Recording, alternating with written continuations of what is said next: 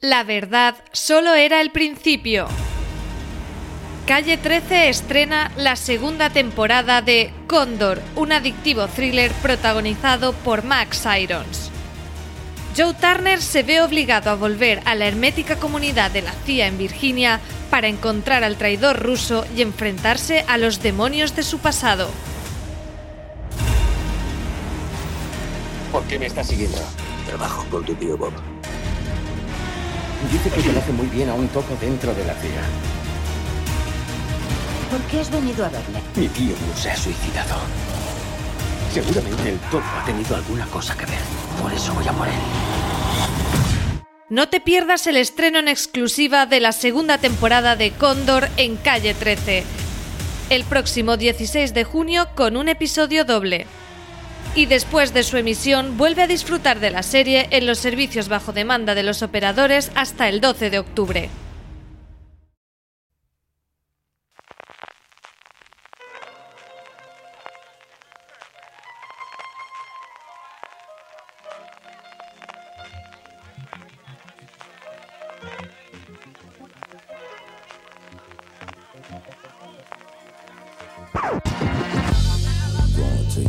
Hola a todos y bienvenidos a Gran Angular, el programa de fuera de series donde analizamos cada semana un tema de la industria de televisión en profundidad normalmente. Y digo normalmente porque hoy tenemos uno de esos programas especiales. Hoy os traemos un programa especial porque celebramos el episodio número 100 de Gran Angular. Y por eso vamos por un lado a responder preguntas que nos habéis hecho llegar por las redes sociales, como hacemos de vez en cuando en Gran Angular. Y por otro lado, hemos pedido a los miembros de fuera de series que intervengan y que nos recomienden sus programas favoritos de este Gran Angular. Eso sí, me acompaña Francis Arrabal, como suele ser normal en estos duetos en lord de, de, santidad y cosas similares. pues sí, eh, me he venido directamente a la Capilla Sixtina en homenaje a todos los seguidores y oyentes de Fuera de Series. Aquí el Papio 13 nos puede atender porque estamos en la hora del, del cafelito, pero aquí me tenéis desde la Capilla Sixtina. CJ, tenemos preguntas sobre The Young Pope y The New Pope. ¿eh? Os hago ya spoiler que han llegado varias preguntas al programa. Como tampoco tenía ningún género de duda en esta cosa. La última vez que hicimos esto, que fue hace unos tres meses, cuatro meses aproximadamente, solemos hacer dos o tres a lo largo del año de estos grandes angulares en el que hacemos preguntas de, todos los oyentes. Estábamos juntos todavía, podíamos hacerlo pues con un bol, nos quedó muy divertido. No lo grabamos en vídeo, que teníamos que haberlo hecho en esos tiempos. Ahora no es así, así que la parte técnica se ha encargado Francis de toda ella, con ayuda de la informática que tanto, tanto nos ha ayudado en esta cuarentena, Francis. Sí, en aquel momento tuvimos un bol de madera de bambú donde metimos las preguntas impresas en los papelitos y, y las revoloteábamos con la mano para coger un azar. Hoy nos acompaña sorteados.com, que no patrocina el programa, pero sí nos va a hacer más fácil que podamos tener bueno, toda esa batería de preguntas que nos han hecho llegar los seguidores de Fuera de Series, tanto los Power Ranking de Fuera de Series como a través de Instagram, de, de Twitter o de Facebook, que nos han llegado decenas y decenas y decenas de preguntas. Como no nos va a dar tiempo a muchas, porque más allá de esas preguntas, bueno, pues vamos a hablar un poquito de Gran Angular, también para conmemorar este programa número 100 y hablaremos con Marina, con Valen, con Álvaro y, con María. Pues eso, sorteado nos va a hacer eh, que, que elija el azar sea quien vaya sacando esas preguntas de todas las que nos han llegado y nos va a hacer de filtro. Vamos a ir intercalando esas preguntas con las distintas llamadas, Francis, pero creo que tenemos que empezar por una de estas cosas de qué viejos éramos, qué viejos somos, cuánto tiempo ha pasado desde aquellos tiempos, ¿no? Pues sí, tenemos, hemos sacado dos cortes y ahora explico por qué. Del primer programa que grabamos de Gran Angular, que no os voy a decir de qué fue el programa ni con quién lo grabamos, porque CJ estábamos tú y yo, pero acompañado una tercera persona en el corte lo vais a escuchar. Y voy a poner el primer corte porque son dos y te voy a hacer una pregunta porque no recuerdo esto. ¿Por qué fue? Vamos a escuchar el primero, de cómo nació el primer gran angular de Fuera de Series. Estamos de estreno en Fuera de Series. Eh, lo que vais a escuchar a continuación es el primer episodio de Gran Angular, un programa quincenal en el que vamos a analizar en profundidad un tema de actualidad en el mundo de las series. Eh, para aquellos que llevan más tiempo siguiendo Fuera de Series, es algo similar a lo que hacíamos en su momento Francis Arrabal y yo en Crossover. En este primer episodio de Gran Angular, Paco Gurney, Francis Arrabal y un servidor CJ Navas repasamos la situación actual de las diferentes plataformas de streaming de video on demand en España. Por cierto, el programa fue grabado mm, apenas horas antes de las subida de precios de Netflix, así que cuando lleguemos a la, discusión sobre Netflix veréis que no hablamos de esa subida de precios, lo guardaremos para, para un futuro. Como os decía, Gran Angular va a tener una eh, periodicidad quincenal y será publicado los martes alternos. El próximo martes tendremos un nuevo estreno con la vuelta de Jorge y de Don Carlos a la parrilla de fuera de series, pero eso será la semana que viene. Os dejo ya esta semana con el episodio inaugural de Gran Angular. Como ves, CJ, cosas que no cambian nunca, que eran los troleos históricos que siempre han hecho los grandes angulares, que la actualidad y la información ha esperado a que grabemos un programa para media hora después que todo cambie y nos deje bien el, programa. una constante en los grandes angulares. Y la otra es que fíjate que nació como programa quincenal y rápidamente se convirtió en un programa semanal. Y fíjate que hoy cumplimos ya 100, nada más y nada menos. La parte del quincenal no sabría decirte en absoluto. Yo sí, al final eres estas cosas, ¿no? Tú echas la vista atrás y no sé realmente, salvo que te lo hayas escrito en el diario, no te acuerdas. Yo sí que sé o, creo saber el, origen del Gran Angular era lo que te comentamos ahí, es el poder hablar en profundidad de, temas que al final, fuera de seres clásico o en streaming, que ya estamos haciendo tú y yo en esa época cuando estábamos publicando, el primero se publicó en 2017, eh, en octubre del 2017. Teníamos antes Crossover, que es ese programa que hemos comentado, que sonaba ahí, que tuvimos esa época de transición de Yo Postar FM a que realmente lanzásemos hacia adelante fuera de series que nos permitía en muchas ocasiones precisamente para eso, para hablar en, profundidad de un tema, eso sí, durante 15, 20, 25 minutitos.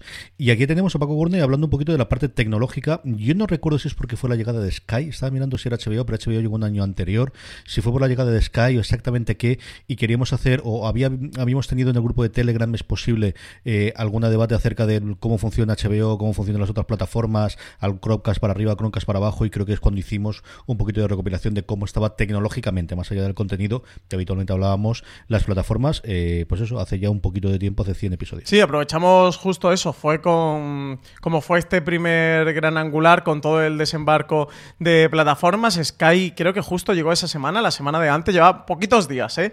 Y aprovechamos para hablar de, ya teníamos en aquel momento Amazon Prime Video, Netflix, HBO España, Filming, recuerdo que también hablamos un poquito de Rakuten, allá donde se haya quedado, porque de desde el 17 de octubre de 2017, que fue eh, la fecha en la que tuvo lugar este programa, pues las cosas han ido cambiando y han ido evolucionando mucho. Y no recuerdo el porqué de esta intro CJ, porque luego está la introducción eh, del programa donde está ya, donde estamos Paco y yo. Mira, que te la voy a poner y la escuchamos.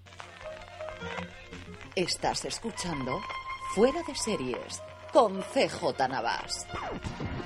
Pues como decimos en la introducción, este es un programa nuevo, un estilo nuevo, una cosa nueva que llevamos mucho tiempo queriendo hacer en Fuera de Series, que es dedicarle un poco de tiempo a esos temas principales, esos temas en los que sean streaming, sean Fuera de Series tradicional, nunca tenemos demasiado tiempo para hablar de ellos y hemos decidido llamarle Gran Angular eh, y lo tendremos de forma regular, falta ver si cada mes o cada 15 días y para el primer Gran Angular, para el primer eh, entrada en el análisis profundo de alguno de los temas, tengo eh, el verdadero placer de tener al otro lado de la línea de Skype, que al que rezamos desde ya para que nos respete, a Paco Gurney. ¿Cómo estamos, Paco?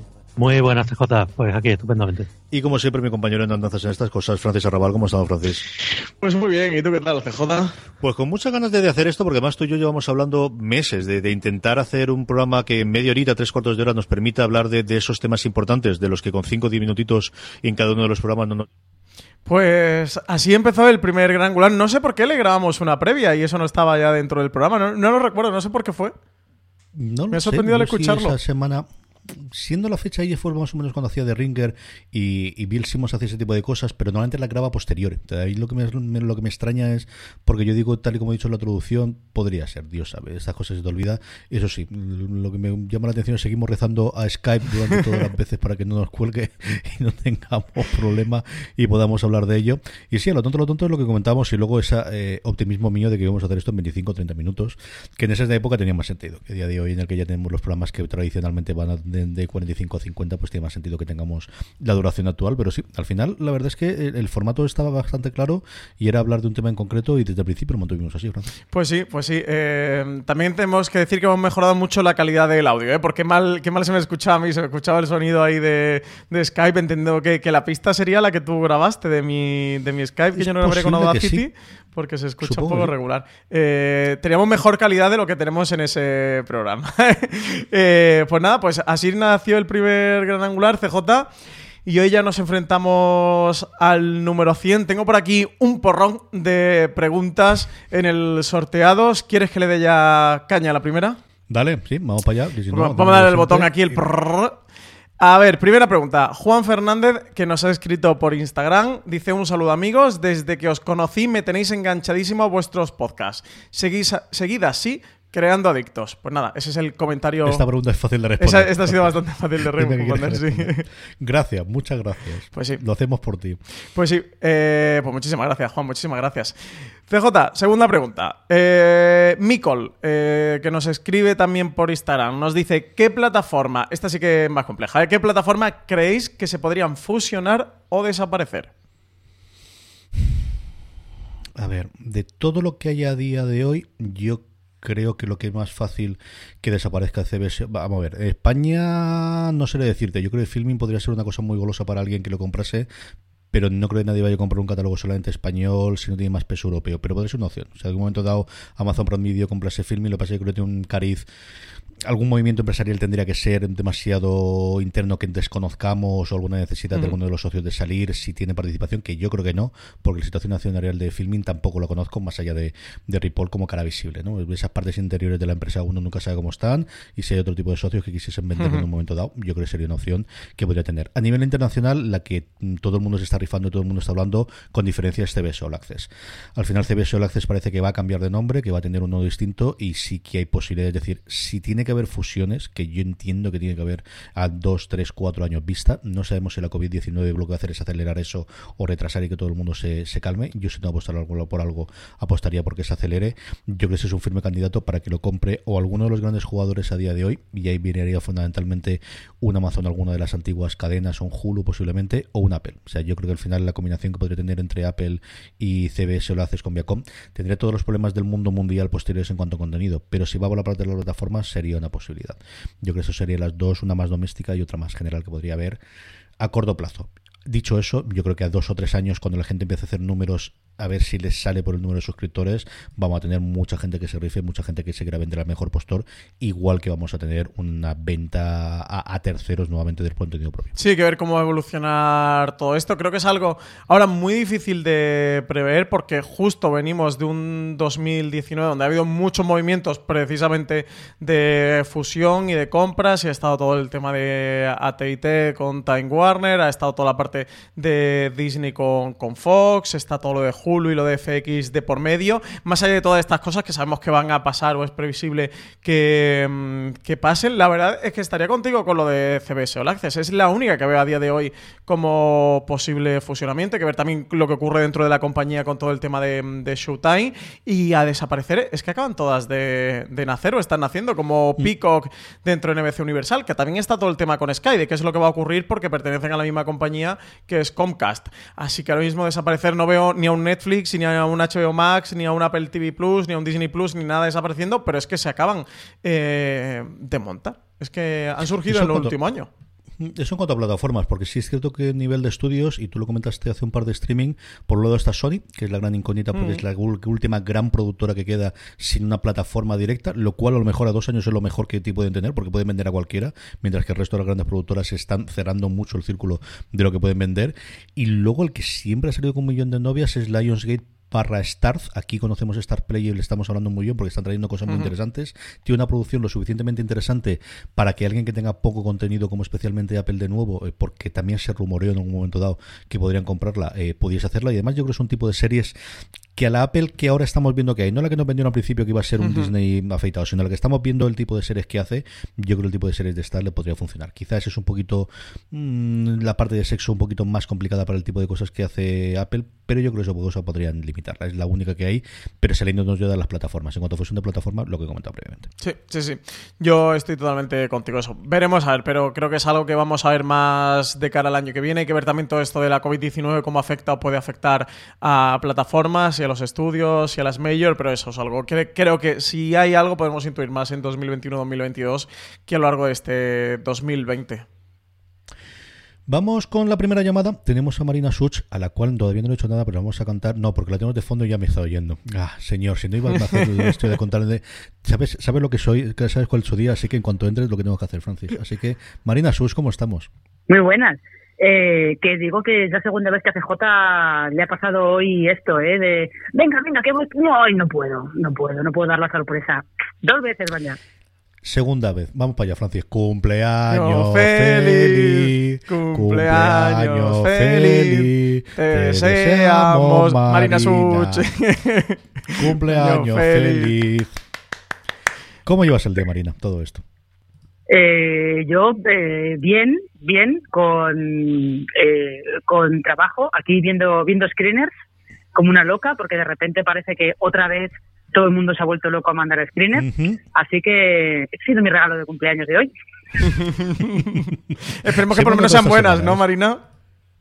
Eh, no sé, por lo menos he visto he visto una que a mí me ha gustado mucho, que ya hablar, que yo creo que ya hablaremos de ella en unos días, más o menos.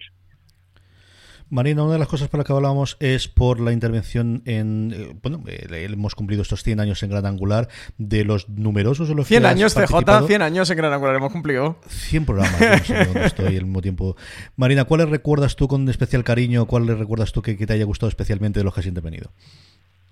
Eh, pues yo estaba, me estaba acordando yo que los de los de repasos del año siempre suelen, siempre suelen ser eh, interesantes porque acaban saliendo, acaban saliendo cosas que no te acordabas o te acabas recordando series o no sé, tendencias que han pasado en el año que no, que no tenías muy, muy localizadas y que luego, una vez que lo ves así todo en plan panorámico, eh, aparecen de repente, resulta, resulta más curioso. Y mm, sobre todo, eh, eh, creo que de los que más me han gustado así de, participar y creo que quedaron bien, fue uno que hicimos hace tiempo eh, María Santonja, Adrián Izquierdo y yo sobre mujeres en las series, que era un poco hablando, pues bueno, cómo había cambiado cómo había cambiado la manera de presentar personajes femeninos e historias que se consideraban habitualmente de mujeres, entre comillas. Y esos dos que hicimos entre Francis, Álvaro Nieva y yo sobre cómo funcionaban los junkets de prensa y los screeners, porque salieron algunas anécdotas, paca, que eran, eran divertidas. Tenemos que volver a hacer algún programa de esos, ¿eh? que, que además recuerdo esos tres que ha mencionado Marina. eh, fueron bastante pronto los grandes angulares, está entre los 20 primeros programas o, o algo así. De hecho, cuando grabamos con Álvaro Marina, Álvaro todavía no estaba en Fuera de Series, no estaba con nosotros, fue cuando empezó a colaborar con Fuera de Series y a grabar podcast, pero todavía no se había integrado en el equipo de Fuera de Series. Y molaron mucho, ¿eh? tenemos que buscar algún tema así más, Marina, que, que cotilleemos, que contemos cositas de estas que nos pasan de puertas para adentro. De ba- ba- batallitas del abuelo, como quien dice. Querida Marina, por muchos años más y que nosotros lo veamos, un beso muy fuerte y seguimos con nuestro repaso de las preguntas, Francis. Hasta luego, gracias. Marina, un besito. Chao, chao, hasta luego. Francis, cuéntame más preguntas. Pues tenemos por aquí, eh, más que series, nos dices de Twitter, ¿tenéis información de alguna plataforma de streaming que vaya a llegar pronto a España? Ya sabes que el tema de las plataformas es candente y fíjate, las primeras preguntas ya van en torno a todo esto. CJ, ¿alguna cosita, alguna información que tengamos que podamos contar? Noticia cero, y si no lo podríamos contar tampoco pero decíamos. Así que es mejor porque así como no sabemos nada podemos elucubrar libremente y no hay ningún tipo de problema, ¿no? No lo tengo nada claro. Yo creo que CBS al final sí que de una forma eh, explícita en la última presentación trimestral dijeron que su idea es tenerlo de una forma internacional y de igual forma Disney lo hizo, lo, lo ha hecho ya en varias ocasiones en las presentaciones de resultados, que su idea es llevar a Hulu más allá de las fronteras americano-canadienses. Esas dos son las dos cosas que quedan claro. Yo creo que la otra tercera, lo comentábamos antes, es qué ocurre con Sky con el tema de Peacock. Del todo el tema del catálogo de NBC, si eso desembarca como tal en España, evidentemente no este año que todas las licencias están vendidas internacionales, pero así a dos o tres años vistas, si, el, si la idea de, Comcast eh, es aprovechar desde luego esa cabeza de, de puente que tiene en el Reino Unido principalmente, donde Sky es un monstruo, de verdad, Sky es mucho más incluso que Movistar Plus, porque además es Movistar Plus teniendo los derechos de HBO, o sea, ese es el nivel que tienen allí ellos, más el fútbol, más toda la parte que tengan. Eh, si eso lo utilizan para España para traer alguna de las cosas, puede ser. Yo creo que Sky está en España en una tierra de nadie, es un nombre conocido, pero pero sobre todo para británicos, pero tampoco tal, pero sí el equipo ciclista, pero este tipo de cosas, esa es la que puede ser. Y luego internacionalmente yo creo que Hulu en algún momento tiene que tiene que explotar y más aún ahora que ya he integrado los contenidos de FX y los otros prácticamente todas las semanas, hoy precisamente en streaming cuando estamos hablando, hemos hablado como cuatro series que en Estados Unidos originalmente se han estrenado en Hulu y están haciendo cosas muy interesantes. Y luego la otra es, eh, yo creo que es fundamentalmente esas son las que nos falta que nos vean, a ver cómo llegan esas, si van a llegar, porque los dos se nos han dicho, y qué va a hacer CBS barra Viacom con todos los productos suyos, si es nueva plataforma, que quizás la última que faltaría por, por lanzarse más allá de lo que es a día de hoy CBS sola. Sí, está todo el tema de Hulu, que todos premiamos que, bueno, que, que en esta escalada eh, gradual de lanzamiento que planeó The Walt Disney Company para Disney Plus a nivel internacional, Hulu fuera en cascada. De momento no han dicho nada, CJ. No sé si precisamente todo el tema de la COVID y cómo Disney, como compañía, se ha podido aferrar un poquito a Disney Plus como tabla salvavidas en un momento en el que los cines han cerrado y que sus parques temáticos y sus líneas de crucero han tenido que cerrar. Si esto va a provocar el adelantamiento del lanzamiento de Hulu, desde luego sería muy buena noticia. A día de hoy no hay ningún rumor, ningún movimiento. Yo sí que estaba recordando eh, los rumores estos que hay CJ de internacionalización de BritBox o del BBC Player, de la expansión internacional del, del vídeo bajo demanda de BBC, que sí que existe eso en Estados Unidos. Tienen esta especie de acuerdo con AMC, ¿no? Y tienen eh, lo de BritBox y se rumoreaba de que podía expandirse a lo largo y ancho de Europa. No tiene fecha y bueno, son comentarios que, se están moviendo a nivel muy interno. Por aquí mmm, sí que conocemos nosotros una cosa de fusioncita que no es pequeña, pero funcioncita, pero no la podemos decir por lo que decía CJ, porque si no, nos la cargamos. Eh, así que hay una cosita en España que sí que conocemos. Eh, tampoco es muy grande, pero hay una cosita que sí que sabemos, pero no se puede comentar. Y eso, yo creo que aquí la, la más jugosita es desde luego Hulu, por supuesto. Eh, aunque afortunadamente la mayoría de series de Hulu FX y demás nos terminan llegando a través de HBO España u otros mmm, jugadores del streaming, como puede ser Cosmo tenía Harlots, que se anunciaba esta mm. semana que se cancelaba, eh, Stars Play tiene The Great, esta serie de Catalina la Grande, así que afortunadamente las series de Hulu llegan. Tenemos Solar Opposites, la serie esta de animación de Justin Roiland con el creador de Lower Decks, de Star Trek, que es así que se ha estrenado en Estados Unidos y de momento no, no ha llegado, a ver si lo anuncian pronto, pero bueno, afortunadamente, aunque no sea con la marca de Hulu, sí que es verdad que, que sus series vienen o suelen venir en su mayoría. Sí, un Hulu que está haciendo muchas cosas más allá de series, que está haciendo Normal People es la otra que, que faltaría por estar aquí, del que luego la crítica ha hablado mucho y yo creo que va a tener bastantes nominaciones por lo que he podido oír sobre ella en, en los próximos semi, a ver si realmente es así, es la nueva comedia o, el nuevo tipo de serie en que se vuelvan locos ellos, mm. pero está haciendo muchas más cosas más allá de series, es que tiene realities también, es que tiene muchos stand-up, está empezando a tener mucho documental, es decir, el, no llega a ser Netflix en cuanto a volumen, porque nadie es Netflix en cuanto a volumen, pero en eso está. O sea, si al final combinásemos eh, Disney Plus y, y, Hulu, que en Estados Unidos es factible, que al final siempre las tratábamos todas independientes, pero recordemos que en Estados Unidos hay un bundle entre SPN, que es el canal de deportes, que no tiene el deporte premium, por así decirlo, americano, pero sí un deporte secundario y es un canal interesante de ver los aficionados, especialmente, por ejemplo, del fútbol, del fútbol europeo, que uh -huh. es donde está emitiendo casi todas las cosas suyas, junto con Hulu, con, todo, con, con Disney Plus. Es un bundle, no sé en cuánto suscriptores estarán, pero que está disponible dentro de Hulu, que también funciona como plataforma eh, o como agregador en su momento. Es decir, tú te puedes suscribir a HBO a través de Hulu, de hecho, incluido ahora HBO Con Max. HBO Max te ¿no? puedes suscribir a Stars Play a través de Hulu, te puedes suscribir a Show también a través de Hulu. No tiene tantísimos canales como una Amazon o como una Apple en Estados Unidos, pero los tiene. Tiene varios y tienes también la televisión en directo. Igual que YouTube en Estados Unidos, tienes la posibilidad de pagar, creo que son 40 o 50 dólares al mes y tener televisión en directo con todos los canales eh, habituales que tengas en directo para ver fundamentalmente el deporte, el fútbol americano, el baloncesto, lo que corresponde sí. cuando vuelva al deporte. Ahí, ahora que decías esto de la cantidad de contenido que tiene Hulu, tiene una cosa fina, fina de, de cachorretes, eh, que para amantes de, animales y de los puppies varios es, pero fina, fina, ¿eh? Y es verdad que tiene mucho contenido y mucho eh, reality, ¿no? Y mucho factual y demás. Y cosas que, por ejemplo, le han comprado Variety, de cosas que en su momento tenía en YouTube y que de repente hacen, y cosas, por ejemplo, con, con Bon Appetit, que es un eh, web publicación americana sobre eh, cocina, tiene cosas rarísimas que en su momento hicieron para la publicación, que es mm, los distintos tipos de corte que sale a partir de un animal, o cómo se hace una determinada masa madre, ahora que hemos estado todos locos haciendo pan dentro de la COVID. Es decir, tienen ese tipo de programas que no son los que habitualmente pensarías, que tienen cabida en un Netflix, pero mm. no en otro tipo de plataformas, ni siquiera un HBO, por mucho HBO más que tenga a día de hoy. Y yo creo que esa es la parte que están intentando crecer dentro de Hulu de que tengas cualquier cosa. Tiene una interfaz que está intentando cambiar, y ahí intentaron ser los modernos y los distintos, y al final la realidad ha demostrado de no, tío, aquí no hay que reinventar la rueda, aquí hay que ser lo más parecido a Netflix.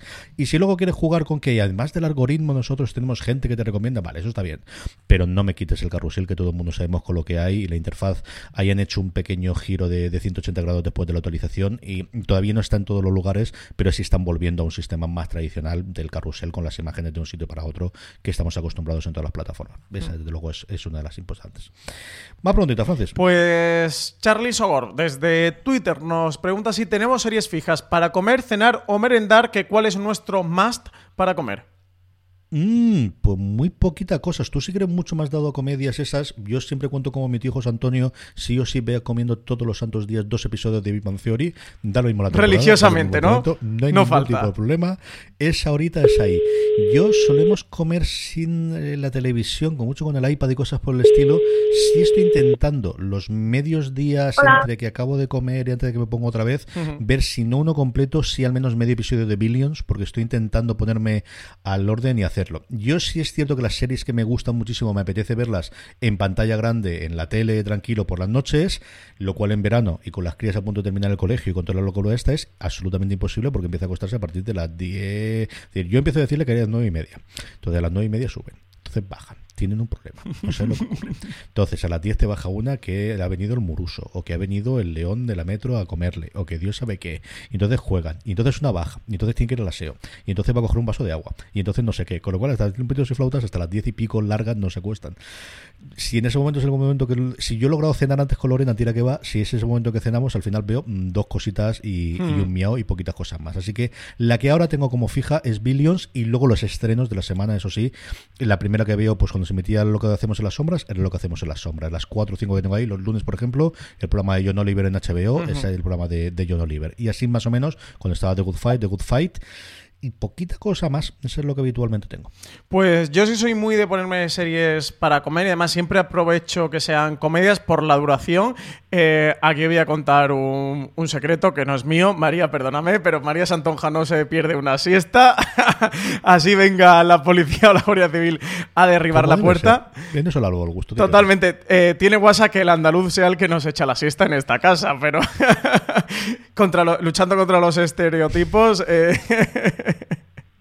Entonces, lo que, lo que hacemos siempre comiendo, bueno, como al final comemos en 15, 20 minutos o algo así, pues. Y, y hay que maximizar e- en esta vida nuestra que tenemos el tiempo. Siempre vemos un episodio para comer al mediodía y otro para cenar. La que se ha convertido en nuestra serie, en nuestro más de para la comida, ya sea eh, al mediodía o a, la, o a la cena, es The Office, que la estamos viendo desde el principio. Yo la vi en su momento, para aquel 2005, 2008, 2010, cuando se emitió The Office la americana, pero María no la había visto y la convencí de ver algún episodio porque eh, echábamos en falta tener comedias y fue cuando acabamos Mythic Quest, todavía no se había estrenado la segunda temporada de lo que hacemos en las sombras, pilló con todo este tema del confinamiento y, le dije, oye, probamos con algún episodio de Office, yo creo que te va a gustar mucho y si te engancha, pues continuamos con ella. Y la serie que estamos viendo y la compatibilizamos con esas comedias que se van emitiendo semana a semana, eso en su momento Mythic Quest, las últimas han sido Ricky Morty o lo que hacemos en las sombras, si hay episodio de estreno vemos esa sin duda y si no, pues ahora la que estamos viendo es The Office, que ya vam- creo que vamos, vamos a empezar la, la cuarta temporada. Y eso, es la que, la que estamos fija, la que estamos abonada, porque los cuarenta y tantos, 50, 60 minutos. A María con la siesta se le hace un poco larga, se suele quedar dormida, así que mejor comedia.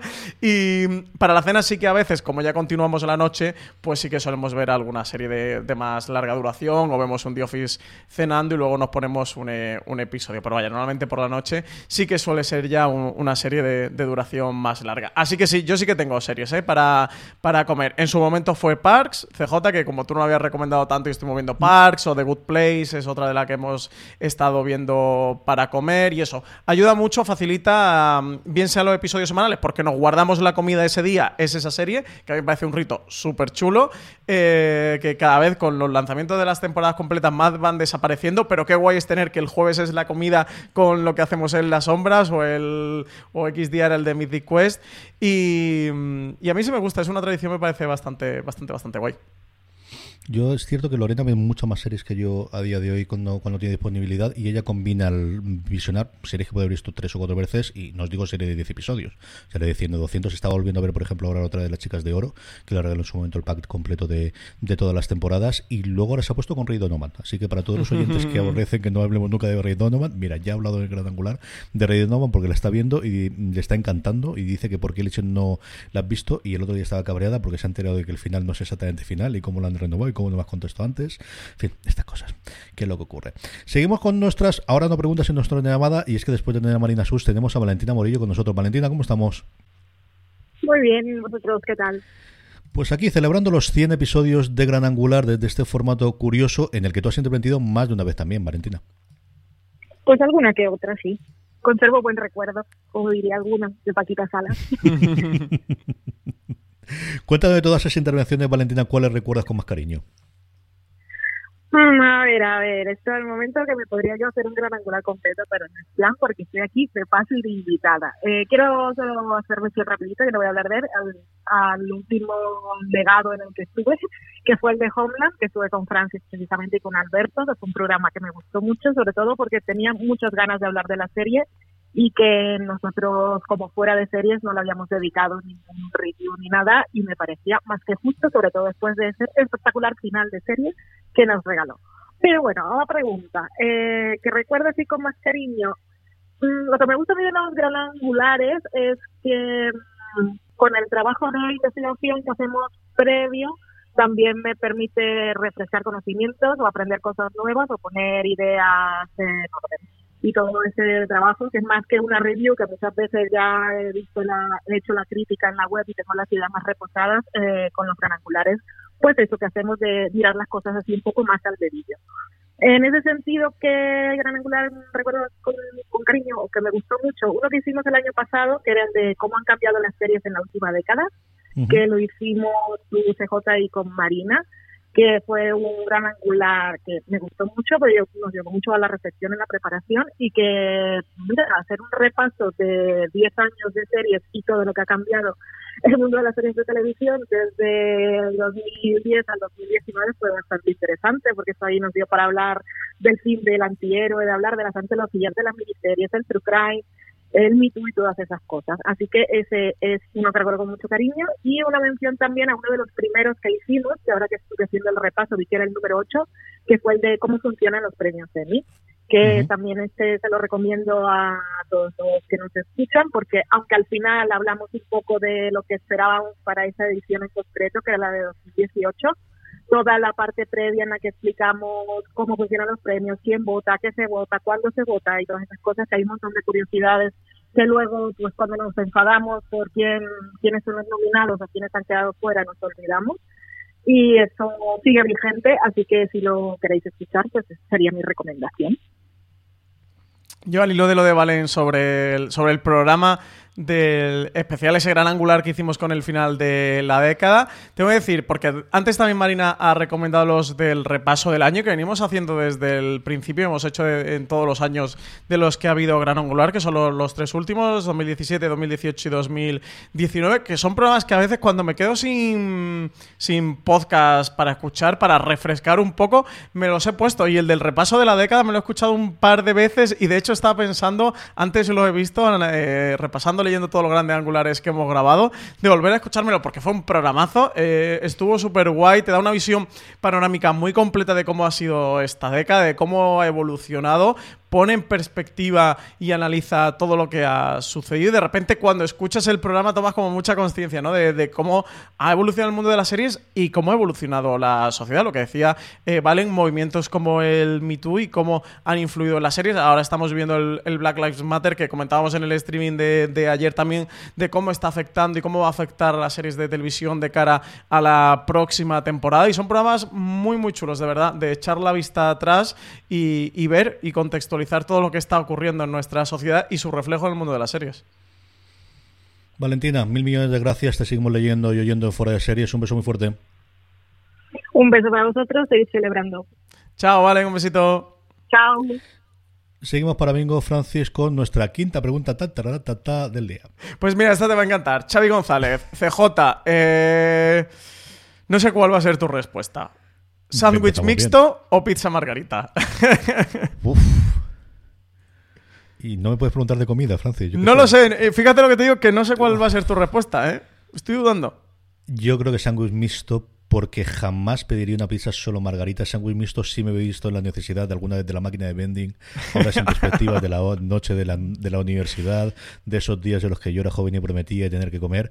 Y un sándwich mixto bien hecho, si ya empiezas a tener la suficiente cantidad de mantequilla regular, que es el triple de la que realmente echaríais y necesaria, si el queso es el que tiene que ser, si el jamón york es bueno, porque ahí no cambiaría. Si el jamón york bien hecho tendría que estar. Si ya puedes combinarlo, puedes hacerlo en tostadora, puede hacer. La margarita es que siempre necesitaría echarle algo más. Antes que la margarita, por ejemplo, si fuese pan de ajo, te diría otra cosa. Es decir, si solamente con queso y con ajo y la base de, de ajo, sí es una cosa que he pedido en ocasiones. Y tengo de hecho una pizzería aquí en, el Altet que la hace bastante buena y alguna vez la he comido. Pero la margarita me parece tan, tan, tan, tan tan hecha a perder, con Tan triste. ¿verdad? Ese mundo redondo cuadrado con tantas posibilidades para poder incorporar. Aunque con sea un salami por encima. añadir- Sí. Haz una Sí, pepperoni. sí. No, me faltaría. Ahí faltaría. Pues fíjate que eh, me estaba inclinando ligeramente por el sándwich porque creo que tú eres muy de bocata. Creo que a ti te gusta mucho el bocata. He sido muy de bocata. Es cierto que ahora mucho menos en casa porque yo he cenado mucho y he comido muchísimo bocadillo, especialmente estudiando en la universidad. Yo era muy, muy, muy de comer eh, bocadillo con alguna entrada o de incluso ya de profesor. Yo recuerdo, vamos, era entrar por la cantina cuando todavía teníamos cantina en el edificio donde yo daba clase entonces en la Galia y ya prácticamente ponerme lo que iba a pedir porque prácticamente tenía todos los días. Tenía tres bocadillos, eso es lo que iba combinando y comía arriba en el despacho en esa época, porque en esa época sí que aprovechaba mientras comía para, para poder eh, para ver series. Entonces pedía un par de cosas. De hecho, normalmente lo dejaba previsto para una determinada hora si era caliente, lo recogía y fuera. Ahora menos, sí es cierto que con Lorena sí suelo hacer mucho de companaje con pan, pero menos de bocadillo y más de, de tostada o de rebanada, pero he sido muy bocadillo, eso sí es cierto, he comido muchísimo bocadillo en mi vida. sí. Pues yo me quedaré con la pizza margarita. CJ, tú sabes yo, donde haya pizza, siempre pizza. Coincido contigo, mejor pan de ajo, ¿eh? Eh, bastante mejor. Pero a unas malas, mira, una margarita animal. Y además, como María también es, es pisci vegetariana, estoy muy acostumbrada a la pizza cuatro quesos, que mira, pues le faltan tres, es Pero solo con uno. pero mira, Lo animal. Mismo no es. Si ya hablamos de cuatro No quesos, ya estamos a otro nivel. Y si además puedo elegir los quesos, que yo no puedo con el queso azul, me encantan todos los quesos, cuanto más fuerte mejor, pero el azul nunca he podido con él. Es uno de estos sabores, junto con las ostras, de las pocas cosas que no será porque no lo intente, pero de verdad que no puedo con ellos. Cuatro quesos ya es otro rollo, tío. En eso estoy contigo, en eso estoy contigo. Pero mira, siempre una pizza es una pizza. Nos quedan preguntas, nos quedan llamadas, pero antes de eso, Francis, una pequeña pausa para una de nuestros eh, patrocinadores y volvemos enseguida. Descubre el mundo de Christine Killer. Sexo, mentiras y espionaje en el Londres de los años 60. Cosmo estrena en exclusiva El escándalo de Christine Killer. Una serie de la BBC centrada en el célebre afer político que tumbó al gobierno británico. El caso Profumo. Soy una persona normal y corriente. Tu cara es tu fortuna. Nunca he buscado la fama. Profumo. Puede que sea el próximo primer ministro. Pero la fama acabó encontrándome. ¿Cómo se llama? Christine Killer. Habla de ti y de Christine. Hace meses que se acabó. El pueblo tiene derecho a saber qué clase de hombre es. Soy joven. He cometido errores. Inocente. ¡Pum! Culpable. No te pierdas el próximo lunes 22 de junio a las 23 horas este estreno en Cosmo y cada lunes a las 23 horas un nuevo capítulo. Una vez estrenados, los episodios estarán disponibles bajo demanda en los principales operadores de televisión de pago. Estamos ya de vuelta, Francis. Pregunta número 6. Antonio M nos dice: ¿Por qué Francis no ha dado la turra con The New Pope? ¿Está Bill Gates o Miguel Bosé detrás de esto? ¿O puede ser que no lo haya visto o no le haya gustado? Postdata: Sorrentino está en depresión tras este desplante. Ala, tira, tira, que sabías que esto te iba a salir Pues- antes o después, o alguna variante de estas, y así que ya has hecho propósito de enmienda. Aquellos que veáis esto en vídeo, ya Francis ha empezado a ponerse la venda tirita antes de la, la venda antes de la herida. Hay un, un arrabal Gates detrás de, de, de New Pope y tengo que confesar, CJ, eh, no lo había querido decir antes, pero yo creo que en este gran angular aquí hemos venido a desnudarnos por dentro, no por fuera. Eh, no tengamos ninguna polémica ni ningún eh, escándalo sextape en fuera de series. Y es que no he visto ni 30 segundos de, de New Pope. ¿Por qué me lo estaréis preguntando? Pues porque aquí de nuevo, eh, echarle las culpas a María, no, no es culpa mía para nada, echarle la culpa absolutamente a María Santonja. y es que ella quería ver la, la, segunda temporada conmigo. La primera, creo que ya le falta la mitad o algo así para verla. Y antes de que se estrenara, dije, oye, a mí no me importa volver a verla, la vemos entera, porque si te queda esta mitad hace ya un año y medio, es crimen y castigo eh, ver los cuatro o cinco últimos episodios ahora con el tiempo que ha pasado, la volvemos a ver entera y nos ponemos con The New Pop. Y entre que nos come la vida, nos comen las series, nos come el confinamiento y nos come todo absolutamente, pues eh, no nos llegamos, o no, ella no se llegó a poner al día, no llegamos a ver, yo en mi caso, a revisionar la primera temporada, y por eso nos hemos puesto con la segunda, con The New Pop.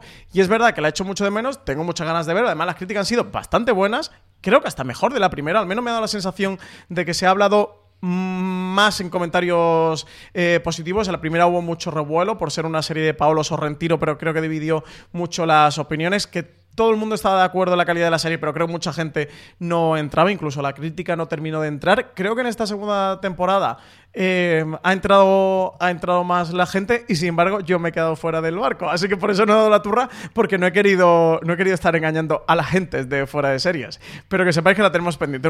Es una de las tareas que tenemos este verano. Aprovecharé para dar la turra, porque encima CJ eh, no querréis ver a mí eh, revisionando la primera temporada y viendo la segunda en maratón, es decir, concentrado a las dos y en pocos días. Pero esa es la realidad. Eh, de nuevo, oyentes, la culpa es de María Santonja, le escribís en Twitter, arroba María barra baja Santonja, y os desahogáis con ella. Yo creo que un par de cositas que podemos comentar. La primera es, se ha hablado mucho más, al menos en los medios americanos, porque se estrenó antes. El gran problema que tuvo en su, en su momento de Young Pop es que se estrenó casi nueve meses después de estrenarse originalmente en Italia y ya habían llegado todos los memes, o sea, absolutamente todos los que habíamos visto del nuevo Papa, de cosas similares a Estados Unidos, habían hecho risas sobre ellas y no habían visto legalmente la serie. Y ellos allí, de verdad, que esas cosas, desde luego los críticos también lo mantienen y, ocurre. Esta se estrenó, si no en simultáneo con el estreno aquí en España y en Italia, sí que este mucho más pegado, que yo creo que sí. Y tuvieron sí, este sí que fue el simultáneo, sí y ya tenía lo anterior. Y luego a línea de estas, yo creo que eso es algo que todo nos ocurre, ¿no? El hecho de que si somos más de, de una persona, ahora que además hay estas opciones para ver las cosas simultáneamente con cuatro o cinco amigos que empiezan a tener varias plataformas. Hulu, por cierto, creo que lo ha incorporado ahora en Estados Unidos la posibilidad de, si todo el mundo tiene la suscripción, ver la serie conjuntamente. Mm, no podemos hacer. A mí, además de eso, me ocurría durante mucho tiempo de series que me habían mm, fascinado y me habían gustado muchísimo sus primeras temporadas y que luego me costaba muchísimo empezar con las segundas. Me, costó, me pasó durante mucho tiempo con The Americans que me costó, con Halcas Fire y luego con Patriot, que es una serie que a mí eh, adoro y que no sé por qué leche la tengo ahí trasconejada, el, el acabar o el poder hacer es verdad que te gustó muchísimo, ¿eh? Y es alguna de estas cosas en las que hay, eh, no lo sé, no sé exactamente cuál es la razón que, ocurre, no sé si, si subconscientemente me gustó tanto que no quiero llevarme un chasco después de lo que ocurra. Hay veces pasa, ¿eh? que pierdes. Como a mí me pasa con Better Call Saul, que la temporada pasada me quedé a mitad de temporada. Esta es una serie que veo yo solo, que María no, no la ve, y que se me quedó ahí en el cuarto o quinto episodio. Se me quedó atrancada y ya como la tenía atrancada, quería ponerme al día con el estreno de la nueva temporada. No lo hice y me he perdido la nueva temporada, que es otra de las tareas que tenemos este verano. Pero oyentes, de verdad, es que vemos muchísimas, muchísimas series. No nos da tiempo a todas. Ojalá, ojalá, porque los oyentes se creen que nos pagan por ver series y no se dan cuenta de que nos pagan por trabajar mucho y para hacer esa cantidad de trabajo hay que ver además series. Pero ya, ya quisiéramos nosotros que realmente nos pagaran por ver series. Nos pagan por trabajar y en ese trabajo tenemos que ver muchísimas series. Esto es como los médicos, eh, que le pagan por estar ahí operando o atendiendo. El conocimiento ya se le presupone. Seguimos adelante con nuestro gran angular, seguimos adelante con una nueva llamada y es que tenemos a Álvaro Nieva en el otro lado de la línea telefónica. Álvaro, ¿cómo estamos, guapísimo? Hola, ¿cómo estás? Muy bien, pues estaba viendo screeners, que no sé si puedo contar que estoy viendo o no. Que puedes verlo, sí, Marina también nos lo ha contado. No sé ya cómo tendrás el embargo para decirnos si puedes decir de lo que estás viendo o no. Oye, otra oleada de screens que nos ha llegado en las últimas semanas, que eso yo creo que sí podemos decirlo, interesante. Parecía que tenemos un paro en las últimas dos o tres semanas, pero la cosa parece que la maquinaria vuelve a funcionar, ¿eh? Sí, pero aún así estamos viendo la relación que va poco a poco. Y incluso yo me atrevería a decir que estamos están algunas plataformas pisando un poco el freno a nivel de estreno. Yo veo ahí los próximos meses más escasillos. Lo que sí que es verdad que muchas series que se han ido estrenando estos meses están empezando a tener doblaje, que entonces habrá mucha gente que ve las series con doblaje que, se animarán a verla ahora. Estamos repasando estos 100 programas de Gran Angular, Álvaro, de los distintos en los que has intervenido o lo que se ha escuchado, ¿cuáles son los que recuerdas con más cariño? Pues mira, a mí me encantan los que participo con Concepción, Concepción Cascajosa, nuestra gran Conchi, que es maravillosa, sabe muchísimo, y cualquiera a su lado es, es pequeñísimo. Y, y, por ejemplo, con ella hicimos a principio de año un repaso de las series que venían españolas en este 2020. Yo creo que también lo hicimos el año pasado, si no recuerdo mal. Y eso lo he disfrutado mucho. Y por decir alguno así como más cercano en el tiempo, que la gente pueda escuchar, yo creo que el que hicimos eh, Valen, tú y yo, sobre las series que estaban buscando las cadenas, me parecía como un tema como muy de estos que decimos nosotros muy café para cafeteros, pero que, que me parece que es muy interesante, sobre todo también para la gente que pueda entender cómo funciona eh, lo que es preparar un guion y lo que es conseguir encajar un guion en el sitio concreto, en el sitio eh, que hace falta ese guion. Entonces me parece como un tema bastante chulo. Aquí, como diría Juan Carrasco, como parte externa, eh, tengo que decir que lo escuché a principios de la semana pasada porque tenía varios programas de Forest Series eh, atrasados y me encantó, me pareció un programazo el que hicisteis eh, los tres, está súper chulo, creo que sirve muy bien para conocer cómo funciona la industria, cómo está funcionando, cómo funciona a nivel de producción, de guion, cómo funcionan las cadenas y las plataformas, lo que buscan, lo que no. Eh, muchas veces para confirmarte las ideas o los pensamientos que podemos tener ya concebidos y muchas veces para subvertirlos y para desmontárnoslo. Eh, comentabais el caso de como que ninguna está ya buscando su ansiedad Juego de Tronos, que fue este último año, dos últimos años, temporadas de Juego de Tronos que estaban todas las plataformas como loca y Netflix con su The Witcher y Amazon con su El Señor de los Anillos y que por un lado, porque sé que las plataformas de una manera u otra han tenido su Juego de Tronos o porque Juego de Tronos terminó como terminó y parece que se desinfló un poquito el globo de, de ansia de encontrar su Juego de Tronos y porque han venido fenómenos nuevos y al final la televisión va mucho por modas y por, lo último que está en boga, ver cómo evoluciona, cómo va cambiando, ojalá podamos tener acceso a contenidos como este todos los años y podamos hacer un, un programa así, un gran angular así, porque es un pulso eh, perfecto de, de, de, lo que se está moviendo, de lo que se está cociendo en la industria y también de lo que vamos a ver en la próxima temporada o las dos próximas temporadas. De verdad, me encantó. Felicidades de mi parte. Pues muchas gracias por la parte que nos toca. Sí, yo creo que al final es un programa de, de, los estandartes de lo que significa Gran Angular, ¿no? Del poder juntarnos con una idea, en este caso con un documento maravilloso, Álvaro, y poder hablar 50 minutos, que normalmente no es algo que podamos hacer, hablar tanto tiempo sobre un determinado caso, como este caso es un documento que refleja qué es lo que están buscando cada una de las plataformas y los cadenas americanos. Sí, la verdad es que a me parece que era como una joyita que encontramos ahí por internet y que merecía mucho la pena dedicarle ese tiempo de, de análisis. Y luego yo también disfruto mucho todo lo que es pues esta guerra del streaming que vamos comentando de vez en cuando, que vamos haciendo nuestras predicciones de cómo van a llegar a la plataforma, cuáles van a sobrevivir, qué tipo de contenido van a tener, qué armas se guardan para más adelante, pues cuando, cuando hemos analizado Disney Plus, etcétera. Entonces todas esas cosas yo las disfruto mucho, la verdad. Y, y, yo me atrevería a decir que Gran Angular es el programa dentro de la cadena de Fuera Serie en el que mejor me lo paso. Don Álvaro Nieva, un verdadero placer haber hablado contigo un ratito. Y don Francisco Arrabal, seguimos con las preguntitas. Pues sí, hasta luego Álvaro, un besito. Muchos besos. Chao, chao, chao hasta un luego. Beso, mucho. Pues tenemos por aquí más preguntitas. CJ Betzinger nos dice cuántos capítulos veis más o menos por semana. Mm, mm, mm, 15, 20 sería cuestión de tirar de TV Time y también depende del fin de semana. A mí Yo he hecho eso, muchísimo... pero es que he hecho trampa. Yo ya había visto las preguntas anteriormente. Claro, yo depende muchísimo de cómo complicado tenga el fin de semana. Si me pillo un fin de semana en el que el sábado vamos con la familia de mujer, el domingo vamos con la mía y a partir de ahí tenemos menos. Yo mínimo dos, tres diarios, te podría decir, en muchas ocasiones comedia para intentar, o comedia, si no comedia, es decir, un episodio de 20 o 30 minutos, y los fines de semana si tengo, se puede enganchar un, un momento más tranquilo, sí que más. Así que yo diría de 15 a 20. Yo más o menos estoy como tú. He mirado eso en TV Time, el registro por semana, que he hecho trampa. CJ, lo siento que no te lo he chivado, no te lo has podido preparar. Eh, y he mirado el registro de TV Time porque, por, por, no tener una idea preconcebida que me podía cambiar. Y más o menos la media es 15 por semana. Hay semanas que tengo eh, media de 10 o menos. Semanas tristes, la que sé que, ha sido una semana muy jodida de trabajo. Y semanas la que veo que son más tranquilas o el fin de semana, que me pasa como a ti. Eh, este fin de semana pasado, por ejemplo, no he visto nada o prácticamente nada porque me he ido a la playa. Luego me montaron una fiesta sorpresa de cosas que que van a pasar en la vida. Y el domingo estuve medio resaca y estuve también trabajando el domingo. Así que este fin de semana no he visto, literalmente creo que no he visto eh, el domingo por la noche vi un episodio. O sea, este fin de semana prácticamente no he visto nada. Y hay fines de semana que son más tranquilos y aprovecho y sí, pues lo que tú dices, le pegas un arreón y te ves 6, 8, 10, incluso a lo mejor 12 episodios. La media más alta la mía suele estar entre 15 y 20 y la media más baja entre, entre 10 y 15 y lo que comentaba antes también con las comedias, que sí que todos los mediodías, de lunes a viernes, eh, comiendo me veo una comedia. Al final del fin de semana, pues si comes fuera o quedas con alguien, ahora ya un poquito empezamos a recobrar la vida, si no en casa también nos ponemos algo. Bueno, pues te engorda la media porque al final ahí tiene 5 o 7 episodios, que es la mitad de lo que, de lo que ves, si ves 15 episodios, pero más o menos por ahí, por ahí suele estar mi cosa. O sea que sí, más o menos estamos en lo mismo. Si es que no nos da la vida para más. Eso es que los oyentes se creen que estamos todo el día viendo series en el sofá. Pero yo, mis amigos, cada vez que hablo con ellos me dicen, ¿qué? ¿Cómo te va? ¿Qué, qué estás viendo? Estás todo el día viendo series, ¿eh? Qué cabrón. Pues todo el día viendo sí, series. o sea, eso es como dicen, ¿qué me vi los profesores? Sí. No, no, pero sí, sí, digo, muy bien. ¿Dónde está el problema? Que sí. Eso, al final es acostumbrarte a decir, que solo ves tele. Tienes razón, sí.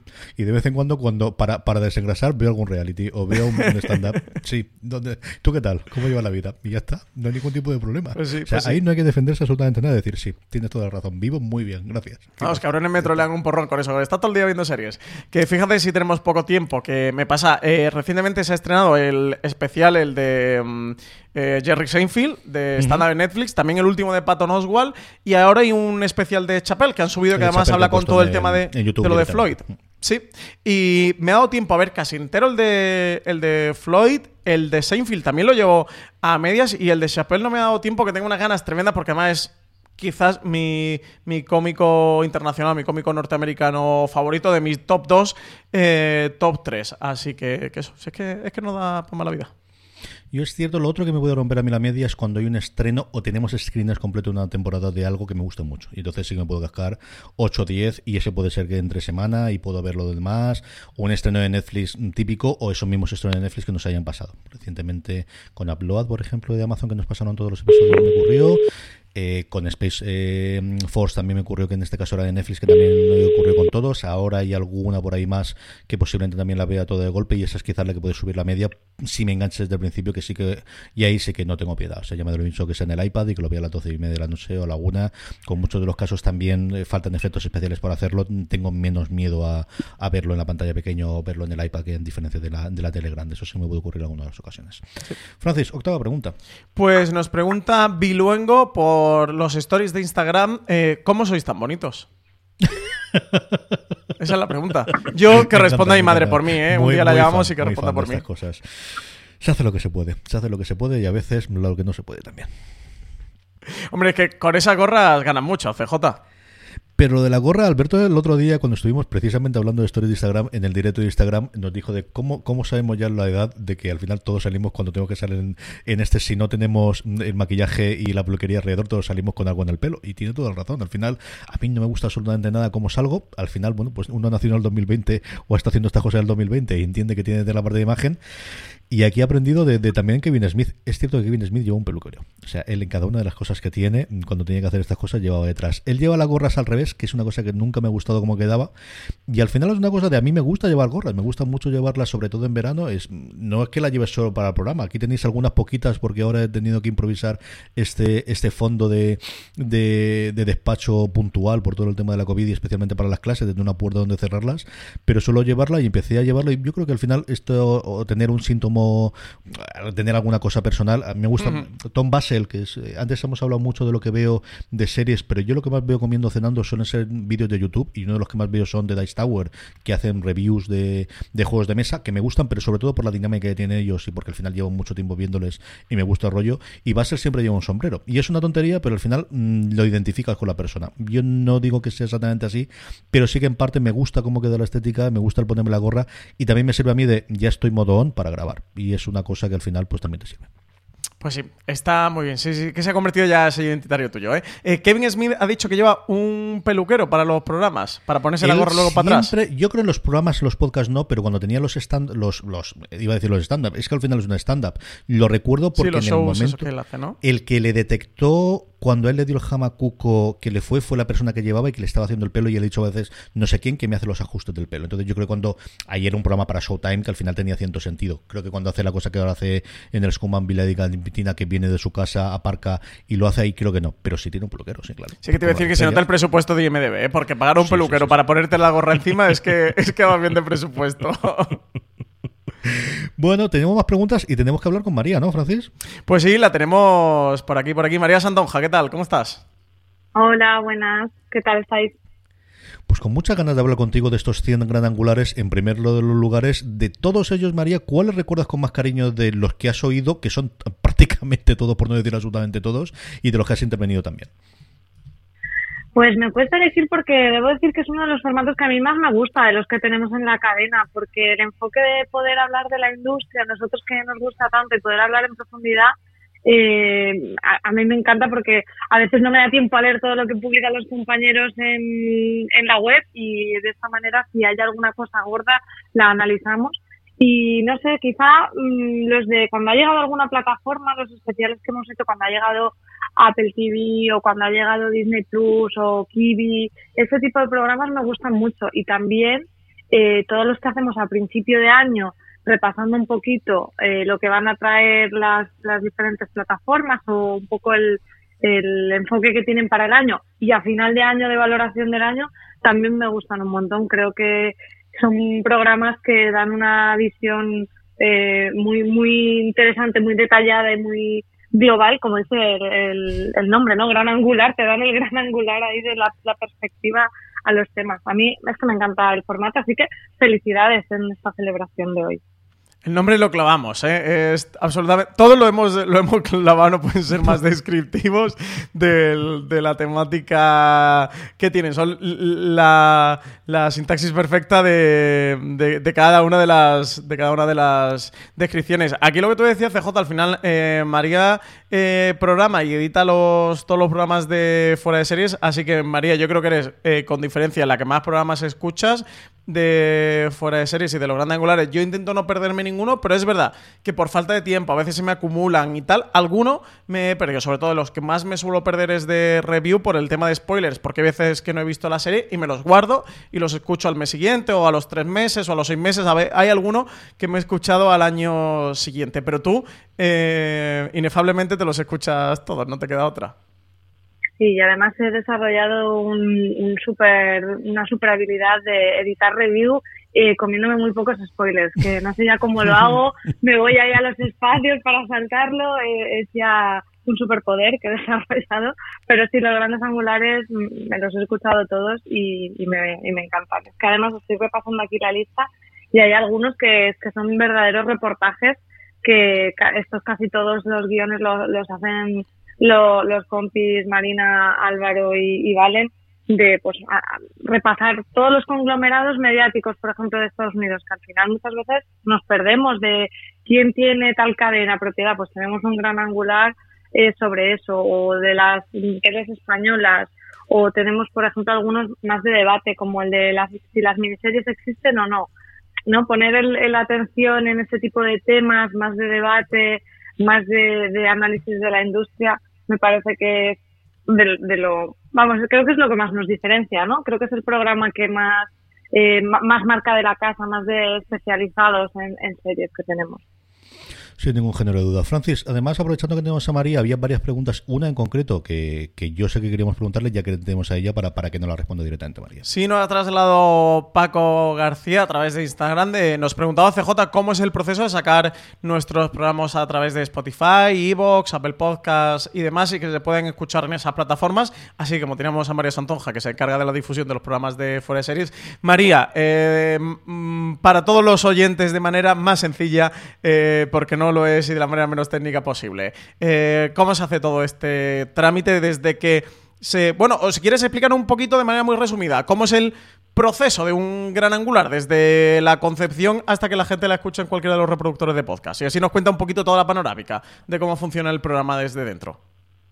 Vale, pues eh, nosotros tenemos un calendario editorial donde vamos programando eh, con bastante antelación los programas como decía, con gran angular hay algunos que están ya como muy fijos porque sabemos cuándo van a ser los Emmy, cuándo van a ser los Globos de Oro. Aprovechamos también eh, a veces el, el final de una serie o el aniversario para hacer estos programas que tenemos de El legado de, que hemos hecho de Breaking Bad, Perdidos, etcétera.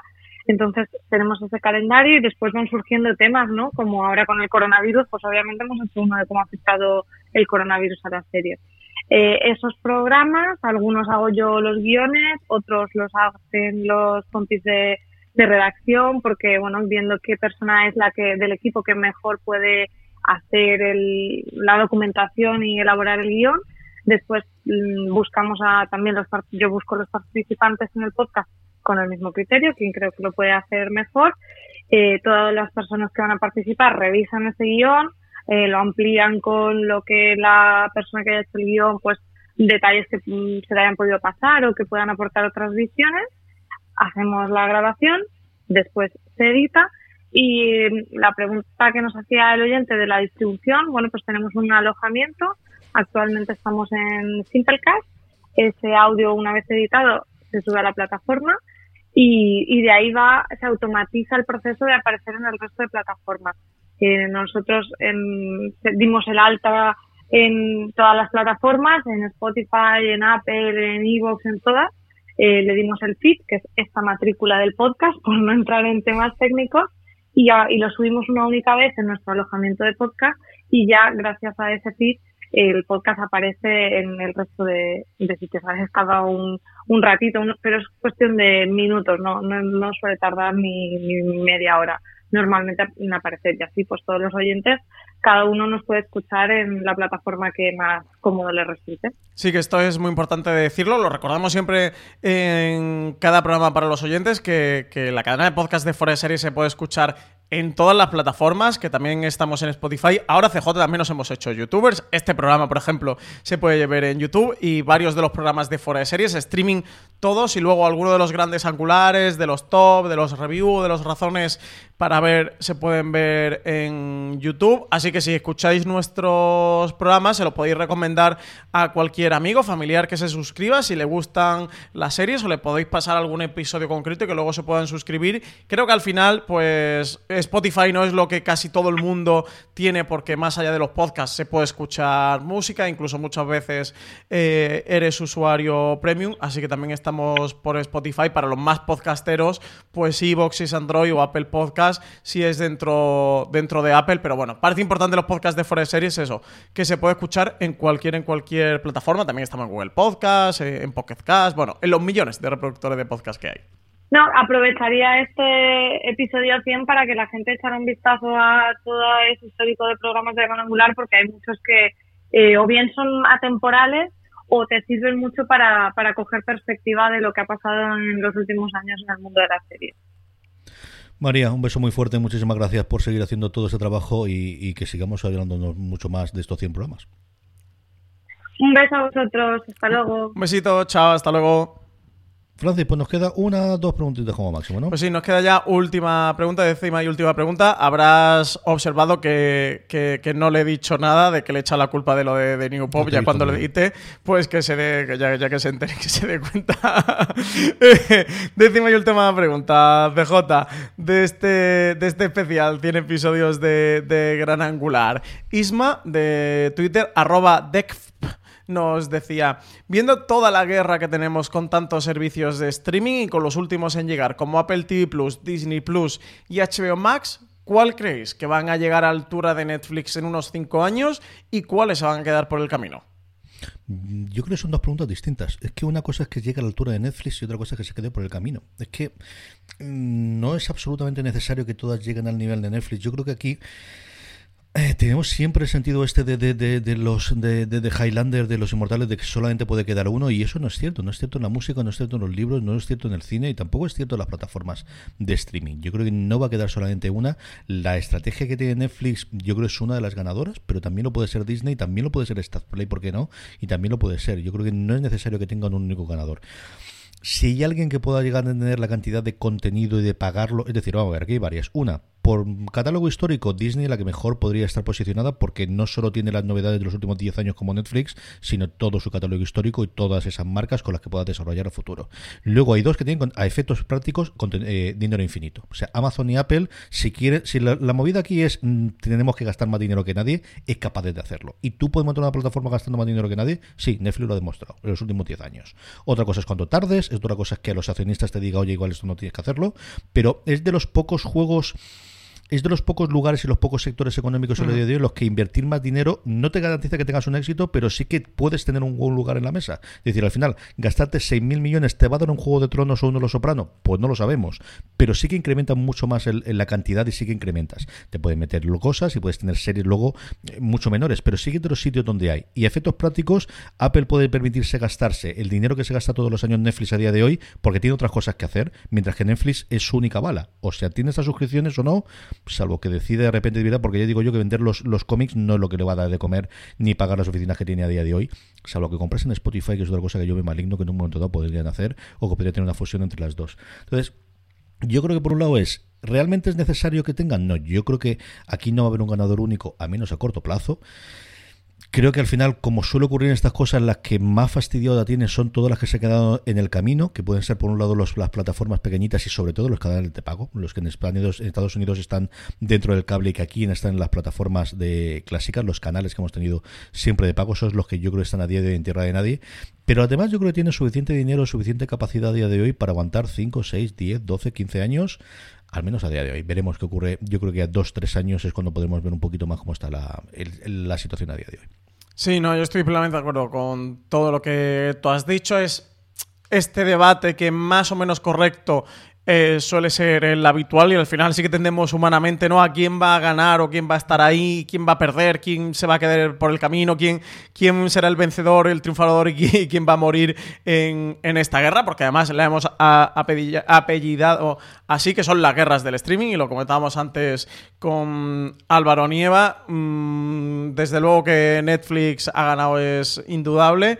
Yo creo que Disney Plus es de las que va a estar ahí pujando. Yo mi incógnita es si HBO Max se va a meter en esa primera división que de momento solo ocupa Netflix, que creo que Disney Plus va a estar ocupando y, y máxime cuando saquen internacionalmente, si sacan ese bundle con, con Hulu, que puedas tener el, contenido familiar y el contenido adulto, esas series de prestigio, eso creo sin duda que lo podría, lo podría convertir eh, en un gran competidor eh, contra Netflix y disputarle ese primer puesto. Hay que ver HBO Max el papel que juega con todo esto, que para mí es la que se puede quedar como tercera en discordia. El resto habrá que ver. Estoy absolutamente de acuerdo contigo, que al final es eh, una mm, guerra empresarial que pasa por lo creativo, pero en gran parte por lo financiero y por lo económico, dependiendo del pulmón que puedas tener o el colchón que puedas tener o con el, con el que puedas contar financieramente y que, pues como tú dices, eh, tener dinero en la mesa no te asegura un juego de tronos, pero sí que te da muchas más opciones de tener un juego de tronos y Amazon es exactamente lo que ha hecho con el Señor de los Anillos.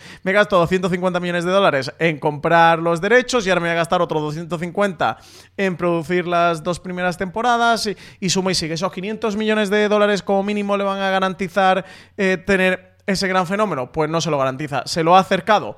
Y tanto.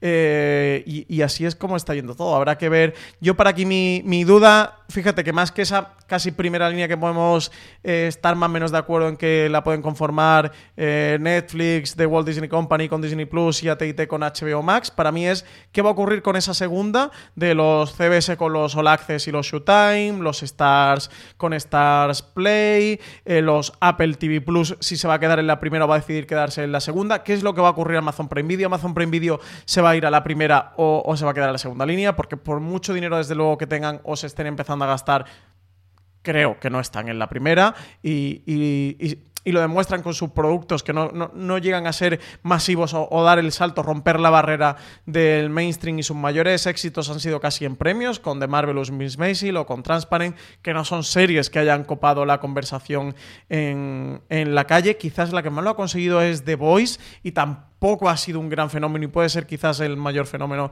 que ha tenido. Em, Habrá que ver. Eh, eso, estoy tengo bastante claro que alguna se queda por el camino. Lo que pasa es que creo que no lo vamos a ver, ¿no? CJ, quizás la que se quede por el camino va a ser una fusión, va a ser una venta, va a ser una reconversión de, de su servicio, de su modelo de negocio. O sea, no va a ser una caída visible, una bajada visible. Las bajadas más visibles han sido la de YouTube y la de Facebook hasta ahora. Sí, desde luego los dos grandes que se han bajado del carro indudablemente YouTube y parece que Facebook también. Facebook nosotros en, ese gran angular que comentaba antes Álvaro comentábamos cómo seguía queriendo tener todavía oferta, especialmente para Estados Unidos, donde los reality le había funcionado, pero sí, son las dos grandes tecnológicas que hace cuatro años, antes de que hiciésemos gran angular, era gran coco. O sea, realmente lo que se tenía pánico en, en Hollywood es que llegase la gente de Silicon Valley y igual que viene arrasado a nivel tecnológico y de, y de beneficios, arrasasen con ellos también o comprasen a muchas de las empresas y a día de hoy, desde luego, eso no, no se ha producido, incluso la retirada total de, de YouTube, mm. primero con su intento con Reddit, recientemente con, con, todos sus originales, hasta el punto de que Cobra Kai, bueno, pues ya sabemos que van a renunciar sí, están a, buscando salida. están buscando una salida para esa tercera y cuarta eh, hipotética temporada. Sí. Y CJ, perdona que te interrumpa, no hemos comentado Quibi, que lo hablamos en el streaming mm. de ayer, quizás eh, la gran derrota a la que sí, pero esta la han decapitado directamente, puede las guerras del streaming sea, sea Quibi, ¿eh? esta la han tirado el portón del castillo, le han inundado el foso y eso, y la han decapitado en la plaza. Tenemos, eh, hemos estado hablando con toda la gente del equipo de redacción, hablando un poquito de sus grandes angulares favoritos y un poquito de repaso de los que han intervenido y no sería justo terminar esto sin hacer exactamente nosotros lo mismo, Francis. Así que de todos los que has intervenido, de estos 100 de los que has escuchado, ¿cuáles son los que más te han gustado? ¿Cuál es el que recuerdas con más cariño? Pues yo me traigo un capazo de programas que, son 15 o 20, por lo cual no es ninguna, ningún filtro, ninguna selección. Lo voy a decir mega rápidos para que cuelen por uno o por dos cuando realmente son cinco en tres secciones diferentes que hecho, ¿eh? ¿eh? ¿Qué hemos publicado recientemente? Yo no he participado y los he disfrutado muchísimo. De alguno hemos hablado ya.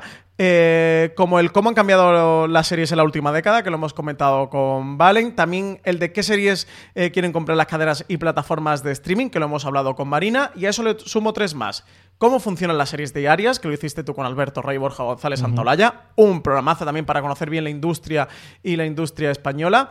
¿Cómo está siendo el 2020 en el mundo de las series? Que también me ha parecido muy buen repaso de lo que llevamos de año. Y otro programa que me ha gustado mucho, mucho, de la webserie La Autoproducción, las series españolas a los márgenes, programa que grabaste tú con Miguel Pastor y Marina Such. Y me parece un programa precioso también a todas esas series de las que no solemos hablar habitualmente y que trazan un recorrido, una trayectoria de eso, de esas series que no copan los titulares, pero que han sido importantes y que de luego son buenas series. En los que yo he participado, me ha gustado mucho así últimamente dentro de Filming con Jean-Marie Ripoll, eh, que fue el programa que grabamos con uno de los fundadores y director eh, editorial de, Filming, auténtico programazo. Uno que hice yo de Dentro de Vamos Juan, con Diego San José, Borja Coveaga y Víctor García León, creador y directores de la serie hablando de la primera y de la segunda temporada, de la comedia política de TNT. Luego, ¿cómo está afectando el coronavirus a la televisión? Que lo hicimos al inicio de la pandemia con todos los movimientos que había. ¿Cómo funciona el doblaje en España? Que lo grabamos tú y yo, CJ, con Antonio Villar, el director de doblaje de Juego de Tronos, voz de Meñique y de multitud de series. Y los cómicos de stand-up asaltan las series, que fue aquel programa que grabamos eh, tú y yo con Iggy Rubin, famoso monologuista, muy famoso monologuista eh, español, que hicimos repaso a toda esa serie. Bueno, desde Seinfeld a Chappelle Show y a tantas otras. Pasamos por Mira lo que has hecho o El fin de la comedia aquí también en España con, con Berto Romero o Ignatius Farray. Y luego los temas anuales que hemos comentado. María Santonja hablaba de los legados que Valen ha recomendado el de Homeland. Tenemos Big Bang, Juego de Tronos, Perdidos, El Oeste de la Casa Blanca, Friends, un millón. Los análisis de plataformas que siempre nos han quedado muy guay de cuando ha desembarcado Apple TV Plus o, o Disney Plus o HBO España y los repasos de final de año y las nominaciones de los premios. Y no voy a decir más porque si no voy a decir los 99 todos, programas quitando este. ¿Cuáles son los a tuyos, ver, yo... CJ? Cuéntame, a ver, ¿cuáles son los que a ti más te han gustado, yo, más has disfrutado? Álvaro lo comentaba antes, y es que lo, los que hemos hecho especialmente este año, que también lo hicimos el año pasado, eh, con Conchi hablando un poquito de todos los estrenos que vamos a tener y de toda la función de las plataformas. Además recuerdo porque grabamos dos seguidos, se iba de casi una hora y media, recuerdo que estuvimos cuatro horas prácticamente hablando y ahí se mete ya no solamente el, el cómo ser el programa, sino la grabación del mismo.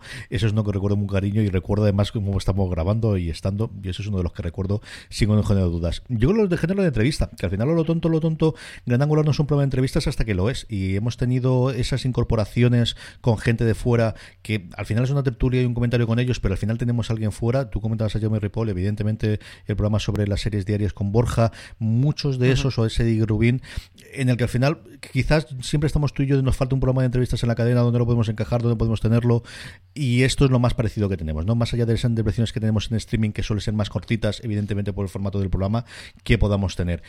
Y luego yo sí recordaba uno, que además he ido a buscar cuál era exactamente, que fue el Gran Angular 41, que es un programa que se llama Series para Niños que disfrutan también sus padres, que hice junto con Miguel Pastor, que habitualmente lo tenemos, y Julián Clemente, con el que hacemos entonces Slamberland, y que hace mucho tiempo que no lo hacemos, y es un programa muy especial porque al final tiene su público y somos el que somos, pero sí que esa cruzada que yo pensaba que venía mucho más eh, cercana, pero que ya viene desde hace unos años de ya que hay que ver series o se tienen que ver series infantiles en casa, busquemos series buenas. De verdad que entre Cayu y Hilda hay un mundo absolutamente clarísimo de series que podemos tener. Y ahora que además yo estoy intentando, sobre todo desde la cuarentena, ver alguna serie con las crías que nos podemos a verla y he hablado varias veces de este Ya es Magic o una pizca de magia que en Amazon que no es la mejor serie del mundo, sí, yo lo sé, pero ya que tienes que ver una cosa con las crías, no es mala idea. Así que ese yo creo que nos quedó en su momento chulo y que igual habría que revisitar o volver a hacerlo, pues si no de en los próximos 10, siempre de cara al 141, el Gran Angular 41, para aquellos que estéis de cara a verano también, de qué puedo ver, porque las niñas van a ver o para las niñas van a ver, series para niños que disfrutan con los padres creo que es un programa que nos quedó chulo y diferente y de nuevamente algo de, lo que es orgulloso de, que se pueda hacer un tipo de este programas en, en Gran Angular francés. Pues sí, eh, estaba muy bien. Yo que él también lo, recuerdo, también estaba entre mis favoritos. Eh, muy, muy chulo. Sí que además no han salido todos buenos. CJ no nos ha salido gran angular malo, ¿eh? Creo que no, vaya, ahora que me venga a mí a la memoria, no, eh, el malo no se me viene, o sea que yo creo que no, que han quedado todos bien.